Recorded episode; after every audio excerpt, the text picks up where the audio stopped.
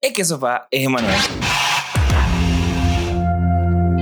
En Toca de Queda te vas a poder entrar en las mejores y más recientes películas y series en Netflix, HBO, Movie y otros lugares del internet para que no te aburras durante esta pandemia encerrado en tu casa.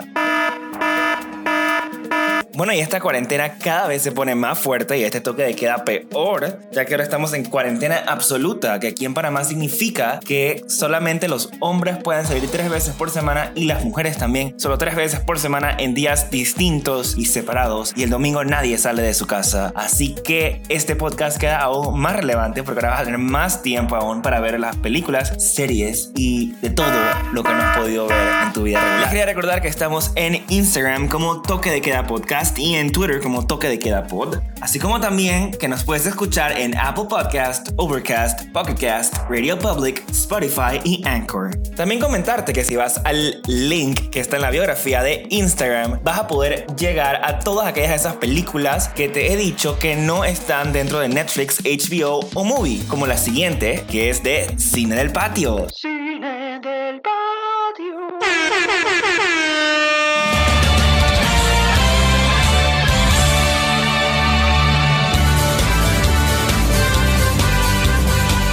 Bueno, quería retomar como cine del patio o cine panameño de nuevamente la muestra de cine en Cine Bunker. ¿Por qué? Porque esta semana he agregado 7 de mis cortometrajes a esta muestra online para que todo el mundo en cualquier parte del mundo las pueda ver. Ellas son Frame Park, que es un documental del 2018, el cual da un vistazo cercano a lo que verdaderamente significa ser parte de una familia drag alternativa en Ciudad de Panamá. Las hijas y sobrinas de Miss Veneno Frame Park comparten su experiencia sobre pertenecer a una de las casas drags más aclamadas de Panamá. También se encuentra detrás del atelier, que es un vistazo dentro de las mentes de tres grandes diseñadores diseñadores de moda panameños Andrea Sousa Pitti, Verónica Ángel y Tony Vergara. También está el documental Contrastes, ella es negrita pero bonita, el cual habla sobre percepciones del racismo en la cultura panameña. Nictofilia, que fue uno de mis primeros cortometrajes, es mitad ficción, mitad animado y se trata que para un joven discapacitado la vida comienza cuando cierra los ojos. An Untitled Experiment es un cortometraje experimental que se trata de lo siguiente. Una mujer se encuentra tranquilamente en un abismo infinito. No puede respirar. Es un hombre la sigue, es un grupo de personas. ¿Qué es? ¿Es todo real? ¿Está todo en su cabeza? También está mi primer documental ever, Contrastes Gay, qué desperdicio, el cual habla sobre percepciones sobre la orientación sexual en la cultura panameña. Y 1977, cual el coronel Roberto Díaz Herreras de las ex Fuerzas Armadas de Defensa de Panamá comparte el impacto del Tratado Torrijos-Carter. Con este corto me gané una beca en el Festival de Cine Panalandia para ir a la Escuela de Cine de Cuba, o sea, la ICTV, a un taller de producción de cine bajo presupuesto, en donde conocí a nuestro invitado del día de hoy. Y bueno, esos son todos. Hay siete se supone que eran ocho, pero no me acuerdo cuál fue el otro y no me acuerdo cuál es. Si lo encuentro, cuál es la semana que sigue, se los, se los haré llegar, obviamente. Pero por si querían ver algo de mi arte, ahí lo, ahí lo pueden observar un poco. Y seguimos con el cine del patio. También les quería comentar que los chicos de Buenos Aires para Panamá, que es una muestra de cine panameño en Buenos Aires, Argentina, están compartiendo los links públicos de películas panameñas que han sido parte de su programación en sus ediciones pasadas, de las cuales ahorita mismo tienen Kurundú, un documental de Anandara Mislov, que fue parte de la segunda edición del 2015, donde Kenneth es un carismático personaje que tiene por oficio hacer fotografías a sus vecinos del barrio de Kurundú, un maleante casi retirado, y también un hombre con talento para contar historias. A través de Kenneth y de sus fotos, el documental habla de Corundú, uno de los barrios más pobres y marginados de la ciudad de Panamá. Asimismo se encuentra A la deriva, el documental de Miguel González, que fue parte de su cuarta edición en el 2017, y habla sobre cómo en el 2006 el sistema de salud de Panamá fabricó y distribuyó por error más de 200.000 frascos de medicamentos para el resfriado común con una sustancia llamada dietilenglicol, utilizada en la industria automotriz. Esto provocó un envenenamiento masivo, muertes y graves enfermedades a nivel nacional. A la deriva es un retrato en la vida de Iris, Milagros y Briseida, tres mujeres que fueron afectadas a partir del veneno, tanto físico como emocionalmente. Por ahora nada más han puesto esos dos y los dos los he visto antes y se los recomiendo muchísimo. Si no han visto todavía ningún documental panameño, y les interesa estos temas que en verdad son muy importantes, especialmente a la deriva, que aquí en Panamá ese tema todavía hasta el día de hoy sigue causando repercusiones. HBO Go, HBO Go, Go, Go, Go. Bueno, en HBO Go le quiero recomendar una película que es para toda la familia, ya que yo sé que si estamos encerrados tanto tiempo, las películas no pueden ser nada más toda fuerte, serie, matadera y sexo. Todo tiene que ser algo así más familiar. Por eso les voy a recomendar una película que vi el fin de semana y me gustó muchísimo. Se llama Pokémon Detective Pikachu y sí, es de Pokémon. Cuando el gran detective privado Harry Goodman desaparece misteriosamente, Tim, su hijo de 21 años, debe averiguar qué sucedió. En la investigación lo ayuda el antiguo compañero de Pokémon de Harry, el detective Pikachu, un super detective adorable y ocurrente que se asombra incluso a sí mismo. Tim y Pikachu se dan cuenta que increíblemente pueden comunicarse y unen fuerzas en una aventura para develar el misterio enmarrañado, mientras buscan pistas en las calles resplandecientes de Rhyme City, una vasta metrópolis moderna donde los humanos y los Pokémon comparten un mundo real hiperrealista, encuentran distintos personajes Pokémon y descubren un complot impactante que podría destruir la convivencia pacífica y amenazar a todo el universo Pokémon. Netflix, Netflix. En Netflix les quiero recomendar primero unas series. La primera es de drama y se llama The Valhalla Murders, los asesinatos de Valhalla. Se centra en una historia de Arnar, un perfilador criminal de la policía de Oslo que es enviado de vuelta a casa desde Oslo a Islandia para investigar el primer caso de asesinatos en serie del país. Este se une a Kata, una policía local que se siente frustrada y molesta consigo misma por la necesidad de tener que traer a alguien para que la asista. Debido a la presión de los medios de comunicación y sus superiores, el jefe de Kata piensa que el caso es tan complicado y ha decidido pedir asistencia al extranjero. Estos asesinatos no parecen tener mucho en común unos con otros hasta que las pruebas llevan a Kata y Arnar hasta un hogar de niños abandonados llamado Valhalla, donde 35 años antes ocurrieron fatales delitos. El dúo tiene bastantes diferencias, pero a pesar de ellas, las dos tienen que encontrar la manera de dejar sus enfrentamientos a un lado y trabajar juntos para atrapar al asesino antes de que vuelva a atacar de nuevo. Esta serie en verdad al principio yo estaba dije, man, qué aburrido, no sé qué. Pero se pone bien cool después. O sea, yo siento que era que yo no le estaba prestando la, atención de vida al principio, porque la serie obviamente es en islandés, que yo no hablo eso, así que tienes que estar leyendo los subtítulos todo el tiempo, tienes que estar súper atento. Y cuando yo empecé a ver algo, yo solamente tengo el celular, no sé qué, whatever. La cosa es que en verdad está muy muy buena. Y si te gustan las series o las películas así de policías y de misterio y que, quieren saber cómo está el, ladrón y que luego el ladrón no es este sino el otro y, y luego el que mató y no sé qué, esta está buenísima. O sea, excelente, excelente serie. Y algo me dice que va a haber una temporada 2. También les quiero recomendar una serie de fantasía que se llama Lock and Key. Esta no está reciente, pero sé que mucha gente no la ha visto todavía. La ficción se centra en los Locke, una familia que regresa a su gigantesca mansión natal en Lovecraft, Massachusetts. Los Locke deciden volver tras el asesinato de su padre, del cual todavía su madre trata de reponerse. Tyler, Kinsey y Bodie son los hermanos de la familia y descubren pronto tras su llegada a la mansión que la casa está llena de llaves mágicas. Estas le permiten hacer cosas impensables como ver qué hay dentro de su cabeza o separar su espíritu del cuerpo. Sin embargo, las llaves están conectadas con el asesinato de su padre y deben protegerse de un poderoso demonio que está encerrado en la casa. Esta serie a mí me encantó porque a mí me encantan también las series de fantasía buco. Y esta serie me encantó así demasiado. A tal punto de que me compré todas las novelas gráficas de las cuales esta serie está basada. Y las estoy leyendo. Ya, ya voy por la mitad de la primera y está. Obviamente las novelas gráficas están súper más oscuras que lo que ponen en la serie porque la serie es como para adolescentes, niños por ahí. Pero en verdad está muy muy buena. Se van a pasar un buen tiempo viendo esta serie. Y, fun fact, la temporada 2 fue anunciada que sí la van a hacer hace como dos días, así que es el mejor momento para empezar a verla.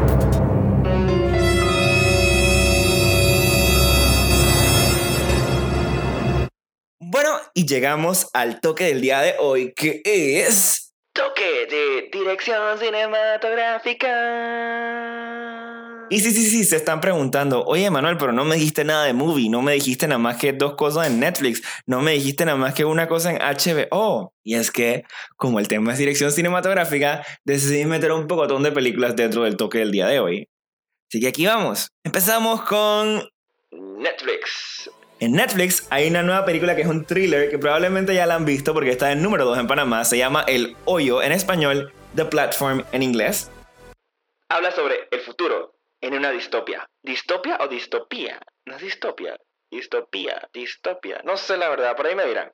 Dos personas por nivel, un número desconocido de niveles. Una plataforma con comida para todos ellos. ¿Eres de los que piensan demasiado cuando están arriba? ¿O de los que no tienen agallas cuando están abajo? Si lo descubres demasiado tarde, no saldrás vivo del hoyo. Esta película, en verdad, a mí no me gustó cómo terminó. A mucha gente sí.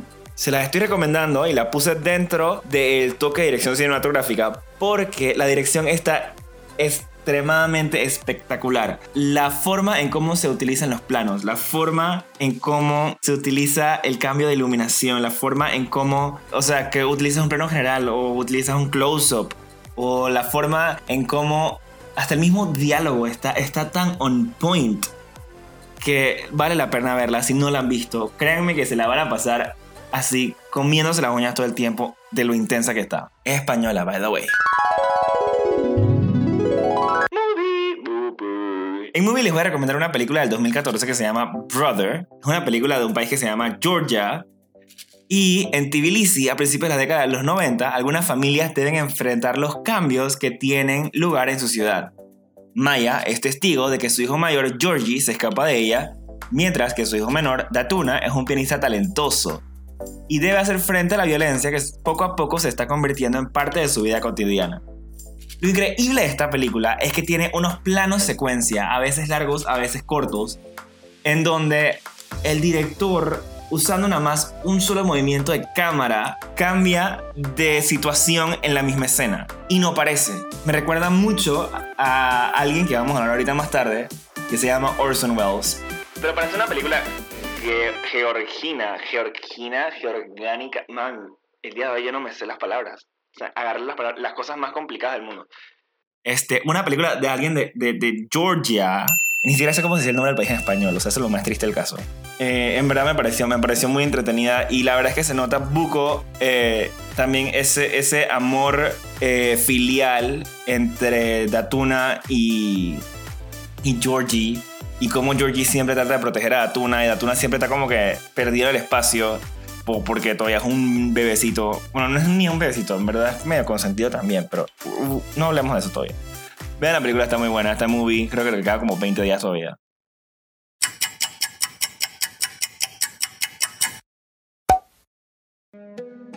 La siguiente es un cortometraje que se llama Mot, o sea, las manos pequeñas. Leo, de dos años, es el gerente interino de una planta química. Cuando los empleados descubren que la dirección está a punto de cerrar la fábrica, Bruno, un trabajador más radical, secuestra a Leo para negociar. Y sí, a mí lo que me encantó de la dirección de este cortometraje es que el personaje principal es un niño de dos años en las manos de todo el mundo.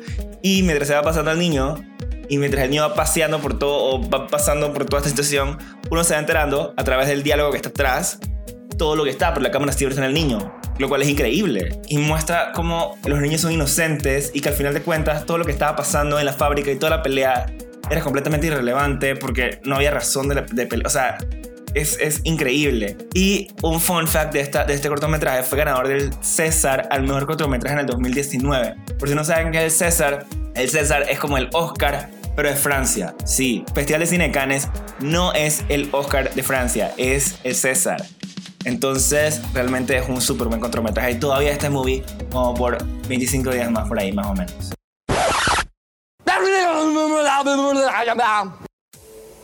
Y ahora quiero hablar de Citizen Kane, que es la mejor película hecha en la historia del cine americano. ¿Y por qué es la película estadounidense más importante jamás realizada? Porque es atemporal y eso es más o menos indiscutible. La obra maestra de Orson Welles habla ahora tan fuerte como siempre. Estamos hablando de una película de 1941 en la que la historia sigue siendo relevante en el mundo casi 80 años después. Hoy en día puedes comprar a King con el magnate de Fox, Rupert Murdoch, Ken Lay y Bill Gates dependiendo de qué parte de la película estés viendo. Si eliminas todos los matices políticos y comentarios económicos de la película, King sigue siendo la mejor lección de dos horas del cine que el dinero puede comprar. Y Wells emplea casi todo tipo de técnica visual en la película, desde desvanecimientos hasta iluminación noir, a lapso de tiempo, a foco profundo. Desde el punto de vista del género de Hollywood, King trasciende casi todos ellos. Es a la vez un misterio, un estudio de personajes, un drama, un thriller político, un romance, una tragedia, etc. Y luego está la realización de la película, que podría decirse que es tan notable como la película misma. Tras su estreno en cines, lastimosamente, el señor este prohibió cualquier mención de Kane en cualquiera de sus periódicos, y era dueño de muchos periódicos. Sin olvidar que Wells también revolucionó la calidad del sonido en los talkies, porque antes las películas eran mudas, y cuando las películas sí hablaban, el sonido era pésimo. Esta película la pueden retar en iTunes y también la pueden ver en Apple TV otra película de él que se llama Chimes at Midnight de 1965 está en movie por unos 20 días más. Lo que me lleva a que vamos a seguir hablando de Orson Welles con nuestro siguiente invitado, el cual es director y actor, hace mayormente publicidad, pero trabaja para desempeñarse en el mundo del cine. Conocido como el eterno tallerista de la Escuela de Cine y Televisión de San Antonio de los Baños, Cuba, mexicano, ama la música, la fiesta y comer. Bienvenido, Carlos Gallego. Run.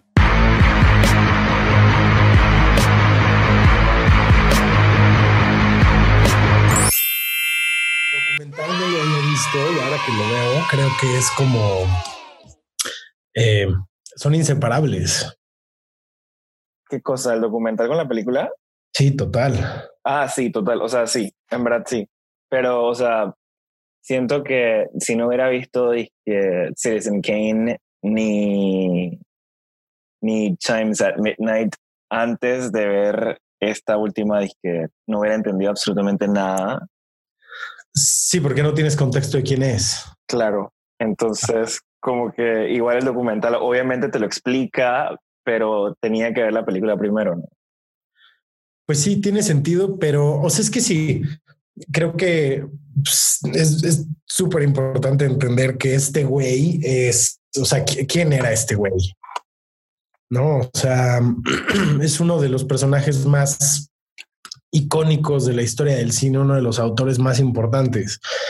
Y lo que dicen en el docu de, bueno, lo que dice él en el docu de eh, cómo el ciudadano Kane fue su peor maldición porque porque todo lo que hizo después era simplemente como cómo se comparaba con esa película por ser considerada la mejor película americana de todos los tiempos. Claro. Es súper interesante. Pero Oye, a la vez, o sea, a la vez no sé, fue como que, o sea, no sé, porque era como que, o sea, según lo que yo leí, era como que cuando salió la película, la gente la vio, o sea, los críticos la trajeron a la mierda y comercialmente fue una porquería. Citizen Kane. Sí, pero luego como que la volvieron a sacar como una década después y ahí fue cuando la gente estaba y que, oh, wow, qué cool película, pero nunca entendí por qué fue eso. Lo que pasa es que pues era una película, oye, pero no, no, no, no prefieres eh, eh, hacer la entrevista de una vez para que todo esto esté en ese Igual lo estoy grabando todo. ¿Quién crees que soy? Ah, ya vi, ya vi el letrerito. Deberías meter esto. Pero sí, eh, o sea, es que eh, Citizen Kane es del 41. Entonces, claro. era una película súper vanguardista y súper eh, arriesgada y súper rara para su tiempo. Claro. El, la puesta en escena era algo que no se había visto y por eso cuando te redescubre después, que se vuelve como de culto, se vuelve esta como obra maestra del cine y la gente que empezaba a saber de ese pedo decía, es que esta película es una mamada. Y, claro. y sí, o sea, eh, los usos de profundidad, cómo están encuadradas las cosas, cómo juega con los espejos, es un tema cabrón. Antes las películas eran mucho más como straightforward, ¿sabes? Entonces es súper interesante la figura de este güey en, en, en, el cine gringo, pero a, a, mí esta me encanta. Yo desde la primera vez que la vi, acabó y dije, wow, no puedo creer que es una película que se hizo en los setentas y lo que, o sea, que, que plantea muchísimas cosas de técnica muy avanzadas. O sea, el mockumentary es posterior a, esa época. Y pues justo lo dice en el documental. Sí, claro, o sea, que eso, él tenía la idea de hacerlo antes de que eso existiera, o sea, y, y, ni siquiera era por hacer el mockumentary en sí. Dijeron de que, o sea, el, el hecho de, el, la forma en como nosotros vemos un documental hoy, Claro. O sea, eso, eso en ese tiempo no existía y eso es lo que él estaba haciendo y la gente, o sea, y la tipa, la misma, no sé si era una entrevistadora o lo que sea, le preguntaba, es que, pero ¿por qué la gente va a querer ver eso? O sea, ¿cómo lo vas a mantener entretenido? Sí, sí, sí. Porque están acostumbrados nada más disque a ficción, pues. Y él ni sabía, no tenía Claro. idea. ¿Cómo termina que le dice como, who will watch this film? Y dice, hopefully everybody. Es como, "Oiga, güey, ¿qué tal? Eh, eh, estás, eh, sabes perfectamente que es un, que va a ser una película, pues difícil.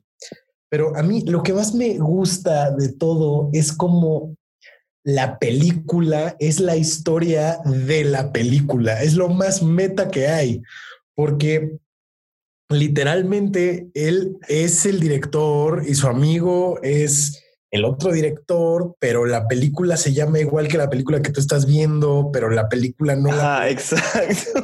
Sí. es literalmente es, es una experiencia bien surreal porque además es este el, el estilo de la película que está haciendo el personaje de John Huston. Es una película cero Orson Welles. Es Claro, muy- totalmente. una parodia de todo este pedo de los finales de los 60, principios de los 70 con este pues, cineastas nuevos que estaban haciendo cosas bien atrevidas. Dennis Hopper es el, el- el ejemplo perfecto, porque aparte sale en la película.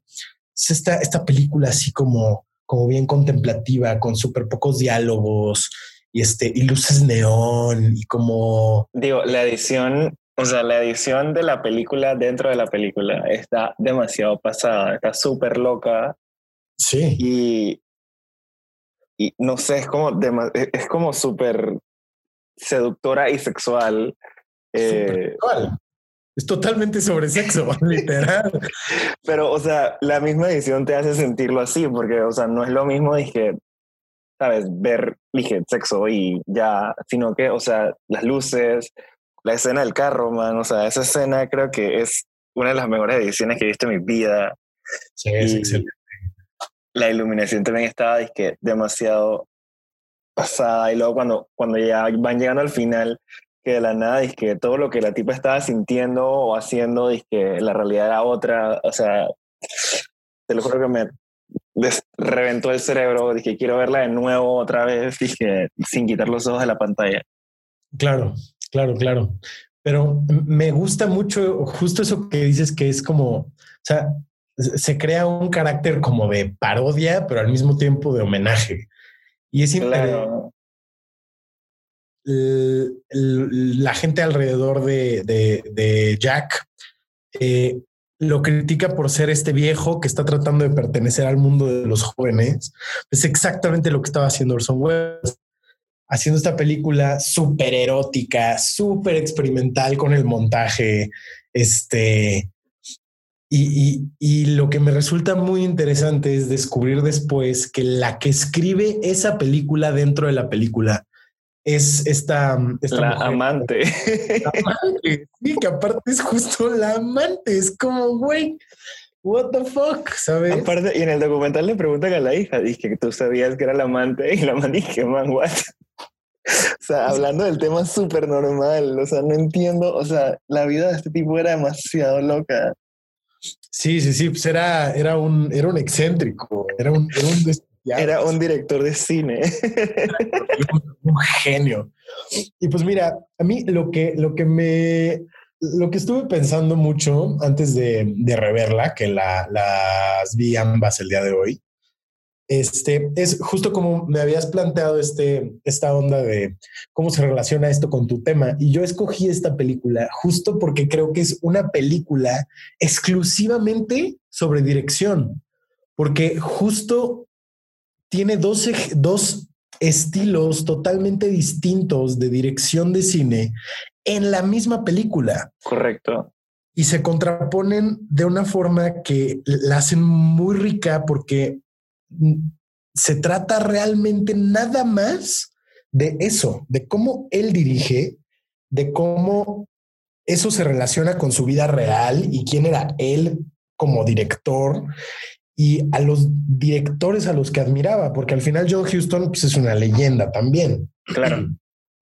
Pero entonces es, es curioso, ahorita me acaba de caer el 20. La, pe- la primera película que dirige John Huston es El Halcón Maltés, que es una obra maestra del cine noir. Y pues podrías argumentar que uno de los mejores debuts directoriales de la historia. O sea, ¿quién puede decir que su primer película en la vida fue El Halcón Maltés? Y después tienes a Wells, que su primer película Puede ser Citizen Kane. es el ciudadano Kane. Es como, qué chingados son estos dos como este colosos del mundo de la dirección, Claro. este, colaborando en este proyecto que no tenía ni pies ni cabeza y que habla de los dos. Eso me resulta increíble. Pero definitivamente sí creo que es una película bien. ah, ah, no, estoy viendo, estoy viendo porque quería corroborar mi dato en IMDb. Y no, el primer largometraje que dirigió Orson Welles se llama Too Much Johnson. Neta, yo busqué, yo busqué, te lo juro que yo busqué y era, era Citizen Kane. Bueno, maybe no ponen eso porque es Citizen Kane, pero Pero bueno, digamos que es Citizen Kane. O sea, después de una que se llama Too Much Johnson. O sea, yo antes de que, de que se ponga esto, de que esté esto en el podcast, todo el mundo ha escuchado dije, todo mi speech de Citizen Kane como por siete largos minutos. Ok, claro. Así que, bueno, voy a, voy a introducirte ya que hemos hecho como un... Esto está como bien Quentin Tarantino. Eh, empezamos como a la mitad. Pero, bueno, ¿quién eres, Carlos? Preséntate para todo el mundo que te está escuchando. Ah, yo pensé que tú me ibas a presentar. Ya yo te presenté, pero quiero que tú me hables. Cuéntame, eres director, eres joven, que haces publicidad, y es que eres el tallerista, el eterno tallerista de la ICTV. en- Entonces, cuéntame un poquito más. Empecemos por esto del eterno tallerista. ¿Por qué eres el eterno tallerista de la ICTV? Ok, hola, yo soy Carlos Gallego, soy mexicano, tengo 26 años y me dedico a la dirección y a la producción de productos audiovisuales en general. me encantaría decir que soy director de cine, pero he dirigido una sola película, así que creo que es complicado el término. Pero pues sí, me dedico a la dirección, estoy metido en, en producción en general, tratando de conseguir trabajo en lo que sea que me acerque al medio. Y pues tengo una, una teoría sobre el, como lo que me gustaría a mí hacer, que es pues simplemente poder hacer las películas que a mí me interesa hacer. Entonces no tengo ningún problema con como eh, actuar o producir o dirigir publicidad o cosas así, porque pues creo que no es al final lo que lo que lo, lo que busco, son solo como caminos para eso. Eh, pero lo, lo que preguntabas del eterno tallerista, yo durante el 2018 eh, asistí a la escuela de a la Escuela Internacional de Cine y Televisión en San Antonio de los Baños, Cuba, en donde en lugar de hacer el curso regular que dura tres años, que es mucho, o hacer una maestría que dura seis meses porque es no quise porque era muy específico, decidí aventarme varios talleres y estuve en total tres meses en la escuela. ¿Cuántos talleres fueron? Cuatro talleres. Sí, cuatro talleres. Eh, he de decir que es de las experiencias más eh, nutritivas de mi vida. La verdad es que cualquier persona que esté interesada en estudiar eh, cine o cualquier cosa que esté relacionada con eso, creo que es una gran escuela y es una gran oportunidad como desconectarse de todo y estar en el campo en Cuba. Se conoce gente increíble aquí como el señor eh, Martínez Cornó. Y yo les estaba contando que te conocí ahí hace mucho tiempo atrás.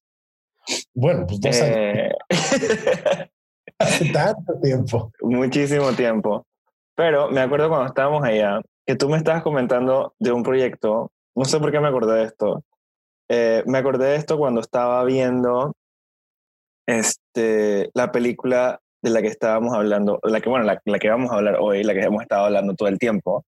eh, Other Side of the- Other Side of the Wind, Sí, porque, ajá, porque era muy parecida a, Sí, sí. a la película que me habías comentado ya. Y no sé por qué eso se me vino a la mente una vez. Y cuando estaba Orson Welles como que hablando, dije, quiero que sea así bien improvisada, pero que tenga un guion, pero en verdad no. Pero, y yo dije, wow, me, me recuerda exactamente lo que me decía Carlos en Cuba.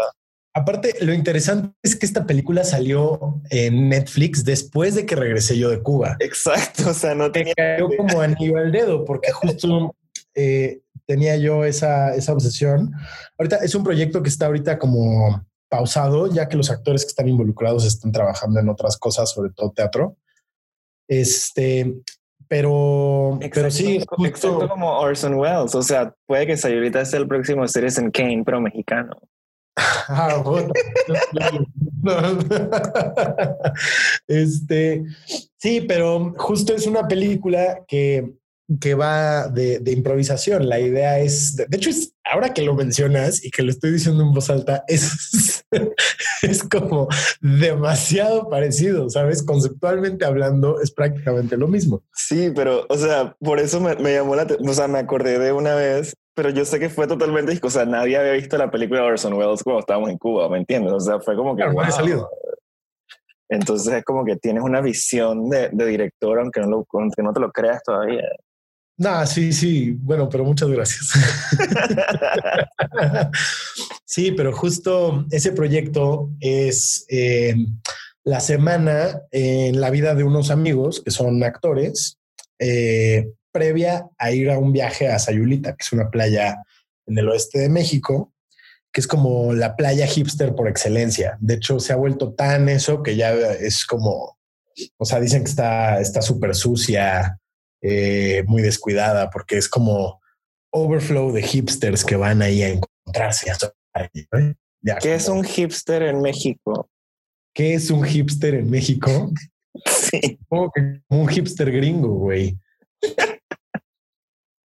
No somos tan, estamos muy cerquita. Es como siento que sería la combinación entre un hipster argentino y un hipster gringo. Esa es mi respuesta. ¿Qué es un hipster argentino? Yo no sé, yo nunca he ido a Argentina a ver un hipster argentino. No, yo tampoco, pero he conocido gente de Argentina que, bueno, acá son re hipsters. Re hipster. Pero sí, bueno, la idea del proyecto era eh, jugar con las vidas reales de estos actores y hacerlos eh, escribir un diario con las cosas que les van pasando y las situaciones que les molestan y cómo esas cosas se relacionan con los otros tres miembros del elenco, que pues ellos son amigos en la vida real.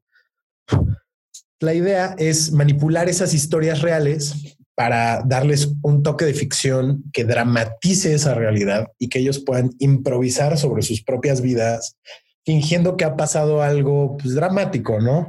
Hice unos ensayos eh, que lamentablemente perdí el, hace unos meses que me robaron mi computadora. Oh, no puede ser. Sí, pero justo en esos ensayos algo que se trabajaba era como la relación de una, una de las actrices con otra que es su prima hermana, no, este, su prima segunda, eh, y que han sido amigas toda la vida, se, se ve afectada cuando la, la soltera de ellas que le presentó a la otra, a su actual novio, se acuesta con el novio. Entonces, Ah, grabamos esa, esa interacción fue impresionante porque realmente las, las dos reacciones, ninguna de las dos actrices sabía lo que iba a suceder. Una tenía la, la, la, la, la ¿cómo se dice esto? La dirección de, de llegar a casa de la otra a confesarle lo que había pasado y la otra simplemente estaba, tenía como un problema ahí que no tenía nada que ver con nada, que se iba a ver totalmente ahogado. Este, y estaba limpiando su casa. Entonces en ese momento llega la prima, le cuenta y tienen esta discusión en la que ella le está prácticamente diciendo es que no puedo creer, o sea, jamás lo esperé de ti, o sea, qué porquería. ¿En qué momento iba yo a pensar que mi prima y mejor amiga durante toda mi vida iba a acostarse con mi novio, no? Aquí en mi... o Yo vi esto, yo vi esto, ¿no? Claro, yo vi esto. te lo enseñé y me, me- me criticaste porque que si de verdad todo el mundo en México decía güey tan seguido. Y literalmente fue de esas cosas que no puedes ya no ver, porque cada vez que yo veía esos videos, escuchaba cómo decían güey cada cinco segundos y decía no. Ok, fun fact para la gente que está escuchando el podcast. Yo viví en México cinco años y por eso le dije a Carlos, nadie dice güey tan seguido, o sea, es imposible. Bueno, estas, este, estos actores en realidad sí dicen, güey, cinco segundos. Creo que tienen que ver como con algo de, de como lo fresa, eh, o con los años, la, la generación de la que son, no lo sé, pero sí es como, es que no, güey, no puede ser, güey, no te creo, güey. O sea, güey, ¿de qué chingados me estás hablando, güey? Exacto, y suena súper fake, aunque es real. Ajá, exacto. Es justo este tema de que el cine es más real que la realidad. misma. Exacto. Todo que es real se ve sobreactuado. Totalmente, totalmente así. Este, ¿qué más? ¿Qué más puedo saber de Carlos? Mm, pues este, pues no sé, ¿qué más quieres que te diga? Creo que... mm, eh, sé. ¿Qué ¿Cuándo, tan personal cuándo- quieres que me ponga? Soy una persona sumamente sensible. Estoy pasando ahorita por un momento en el que El- este, Exacto, totalmente. Todo, a todo el mundo le interesa esta parte de tu vida, Carlos. Oye, este, ya no entendí. O sea, también es como terapia, ¿no? Este, Aparentemente. Y luego entonces en los comments la gente te va a dar sus, sus comentarios de qué tienes que hacer con tu vida y te va a resolver todo. sí, vi la película muy padre y todo, pero yo quería platicarle a Carlos que no tuve un problema similar. Este, eh, no, no, no caigamos en eso entonces. Oye, entonces, ¿cuándo, ¿cuándo descubriste tú a Orson Welles por primera vez? Eh, pues creo que a partir de como el mito que es eh, Citizen Kane. Eh, Ok. Yo era una película, yo desde que tengo como 15, eh, compro mucho DVD, no, igual y antes. Em, empecé a comprar DVDs, mi plan era juntar las películas que, que habían ganado el Oscar a, mejor película, porque pues era, era iluso y tonto, y no sabía que el no quería decir que fueran las mejores películas. Y entonces, pues leyendo, buscando, viendo este, listas de IMDb, de canales de YouTube y cosas por el estilo, pues evidentemente llegas a escuchar de del Ciudadano Kane pues, en tus primeras búsquedas, ¿no? Si tú buscas una lista que se llama, si tú googleas eh, Best Films of All Time, lo más probable es que el Ciudadano Kane esté en las, entre las primeras cinco, si no es que las primeras dos. Y si Es- no, la lista está mal hecha. Eh, a mí no me parece que sea la mejor película de todos los tiempos, pero sí es una de las más innovadoras. Entonces, no se, ese crédito no se le puede quitar. Entonces, eh, alguna vez eh, en uno de mis, en una de mis búsquedas de DVDs eh, en estas librerías que se llaman Gandhi, yo literalmente entraba con 200 pesos, que son equivalente a 10 dólares actualmente, y con eso salía con cuatro películas. Y películas, mm, pues sí, así tipo, no sé, Los Siete Samurai de Akira Kurosawa y El Ciudadano Kane y casi clásicas, nuevas, raras, buenas. eh, entonces, pues me he ido armando esa colección. Entonces, cuando compré El Ciudadano fue como, ah, ya, por fin, ¿no? Compré la mejor película de todos los tiempos. Y pues me senté y la vi un día. Y pues sí, ¿no? O sea, yo creo que habré tenido como 16, 17 cuando vi Citizen Kane. Eh, Wow. Y, y pues Yo tenía 29 cuando vi Citizen Kane, que fue literalmente esta mañana. Está perfecto. Pero, pues sí, eh, creo que, que- creo que, que es una, es una película que solidifica la figura de Orson Welles como, como un mito en la historia del cine. Es como este, este hombre que era el mejor director y que aparte actuaba. Eh, hay quienes dicen así de, ay, este, este director que actúa en sus películas, que Orson Welles, este, es como que solo él tiene licencia. Él y no sé, Woody Allen y Jack Tarantino. Quentin Tarantino, o sea. Nah, pero Quentin Tarantino no protagoniza sus películas. Ah, bueno, no, él aparece, dije a veces. Orson Welles protagonizaba sus películas y pues, a la Woody Allen, excepto que las de Woody Allen son como pues más, no sé, comedia romántica y comedias y así, mientras que las películas de este señor eran así pinches épicas, así bien densas y Shakespeare y como que. Claro. Digo, yo me vi la que me vi hoy. ¿Cuál es? Chimes at Midnight. No la he visto. Ah, es como una mezcla de obras de Shakespeare y es como una burla más o menos ok. es- de las obras de Shakespeare, pero igual, o ¿Está sea, en movie, ¿no? sí está en movie. Ah, perfecto. la voy a ver Este. Pero, o sea, visualmente, obviamente, la dirección cinematográfica es excelente. La historia, ah, I mean, es Shakespeare. Pero, Sí, sí, sí, te entiendo. Cansa. pero, like, no sé, o sea, obviamente era increíble, pero claro que ya se veía, o sea, ya podía notar todo lo que ya había visto en Citizen Kane, o sea, los planos de izquierda al techo, que en esos tiempos como que no era normal, porque ponen Claro. las luces o eh, el uso de, de sabes, Eh, no sé, movimientos de cámara eh, en el mismo set donde la acción no, no, no se acababa nunca, tipo un tipo plano secuencia, por así decirlo, pues. Sí, claro. Eh, y también eso, o sea, algo que me impresionó mucho de él es que no usa, no usa cambios de foco, sino que todo siempre está enfocado y dependiendo del movimiento o de la relación de qué tan lejos o tan cerca esté de, de la cámara. Claro, Sí. lleva tus ojos. Exacto, entonces eso me pareció súper impresionante porque cada, cada cuadro está planeado a la perfección.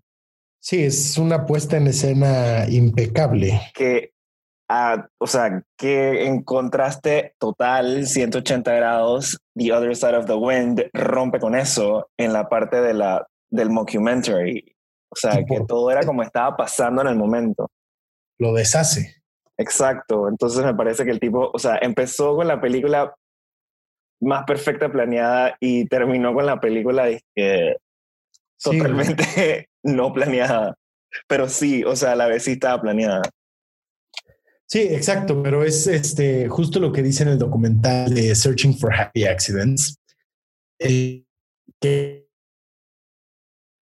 eh, creo que cualquiera que haya eh, filmado algo puede constatar. O sea, de pronto estás haciendo algo y alguien la caga o sucede algo, que no esperabas y resulta ser perfecto.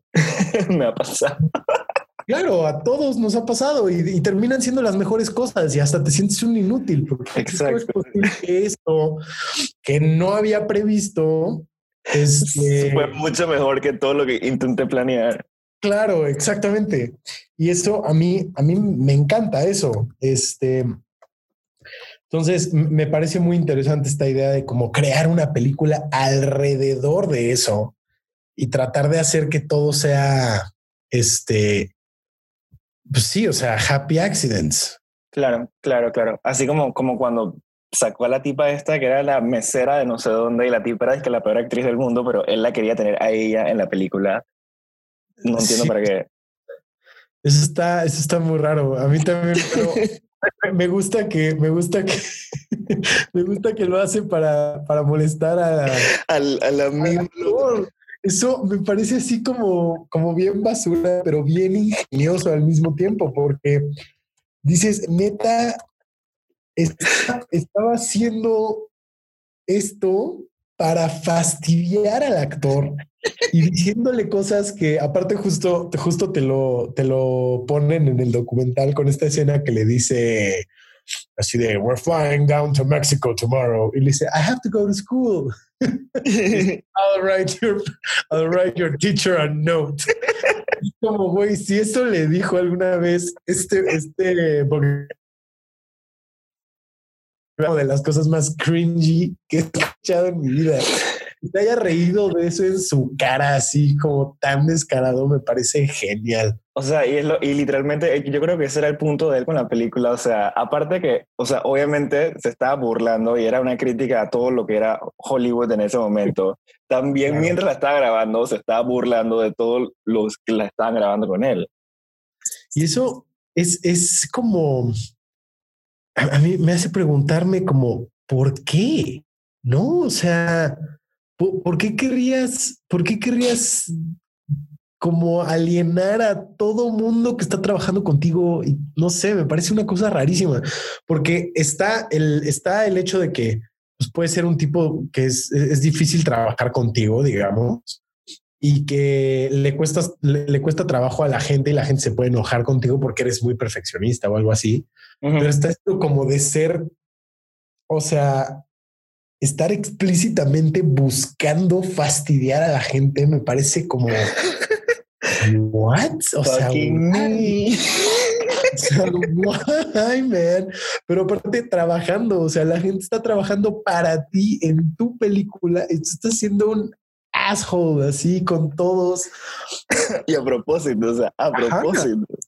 Sí, Ah. sí, es como- Digo, yo siento que él ya estaba viejo y que en verdad ya después de haber hecho la mejor película de todos los tiempos, aunque a ti no te importara que la mejor película de todos los tiempos, era dije, "Man, ya, I'm just gonna take a piss en Hollywood y ya me vale verga, esta es mi última película. Y en verdad, o sea, hay una, hay una, hay un momento en el documental donde él le dice al, a- al, al amigo, que si yo no acabo la película, acábala tú por mí. Ajá. Pero, y, o sea, yo siento que el man ya sabía que algo le iba a pasar. O sea, que él estaba clarito de que, o sea, se iba a morir. Yo no sé, no sé de qué se murió, en verdad, ni siquiera, no sé de qué se murió. Fíjate que yo tampoco, tampoco lo he, lo he buscado. Eh, este, ay, coño, ¿qué hice? Este, o sea, en, la- en el documental no lo dijeron. Entonces, eh, yo no sé, porque la verdad, o sea, no, no sé qué pasó ahí.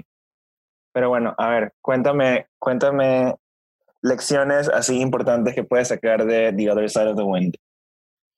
Oh, lecciones con respecto a qué. La dirección cinematográfica, que es el tema del día de hoy. Ah, ya, claro. Pues creo que creo que la lección número uno es que eh, una película es profundamente personal y si no lo es, entonces probablemente no sea una buena película. Número dos es que no hay que tener miedo a meter la pata porque de eso está hecho todo.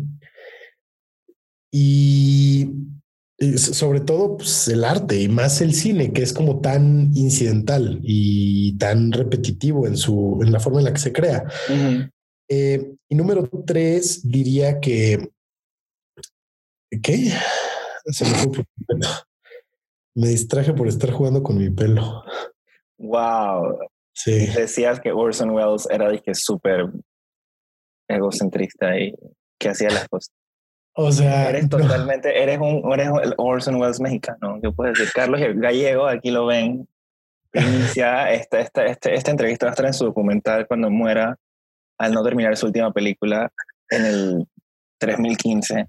No manches, ¿te imaginas que quedara, que quedara atorado en eso? Sería lo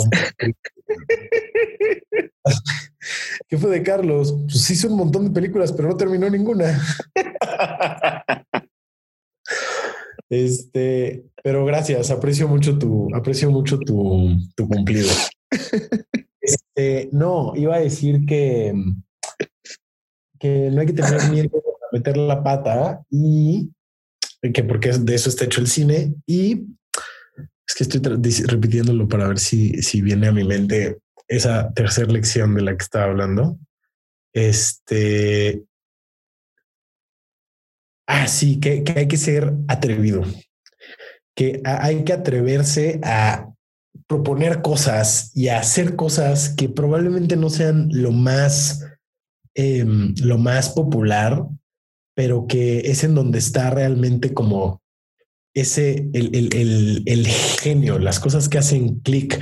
Y creo que es algo pretencioso en mi parte decir eso, porque pues no todo el cine es igual, pero creo que en ese riesgo y en ese aventarse, vive todo lo mejor que se ha hecho en todos los sentidos, incluso si te vas a los blockbusters, ¿no? Que están pues, fabricados de cierta forma para, pues, para, para agradar a un público específico. Claro. Pero siempre es lo más atrevido, lo más propositivo, lo que termina por quedar en la memoria de la gente. Y si te vas a los primeros blockbusters, es justo eso, es el hecho de que nadie quería financiar Star Wars, que eh, George Lucas estaba, o sea, literalmente hubo como varios días de filmación de la película de Star Wars que el güey no quería contestar el teléfono porque sabía que le estaban marcando para decirle que se le había caído el proyecto. Entonces no contestaba el teléfono y terminó unas escenas para llegar a la oficina de estos, de, estos tipos, enseñarles lo que había hecho y que dijeran, ok, va, qué bueno que no contestó el teléfono. Eh, Literal.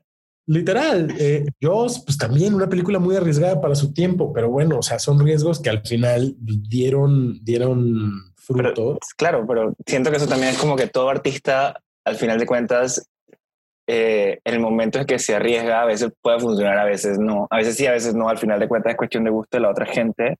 Pero si funciona, puede ser una persona tipo Orson Welles que cambió el, el cine en su momento y, y o como George Lucas o como Steven Spielberg, o sea... O vente más para acá y planteate a James Cameron que quería a fuerza, a fuerza quería él que su película tuviera un 3D inmersivo en lugar de externo. Y entonces pues, hizo la película más taquillera de todos los tiempos, ¿sabes? Oye, ¿qué te iba a decir? Bueno, muchas gracias por estar conmigo el día de hoy en esta entrevista. No, te agradezco mucho que me hayas invitado. Estuvo divertido y pues ya quiero escuchar el, el capítulo, a ver qué onda. Y en verdad, en verdad dije súper muchas gracias por haberme dado The Other Side of the Wind, porque en verdad creo que se va a convertir en una de mis películas favoritas y que of all time. Eh, me encanta que digas eso. A mí también me encanta. Porque Solo espero, voy a decir esto.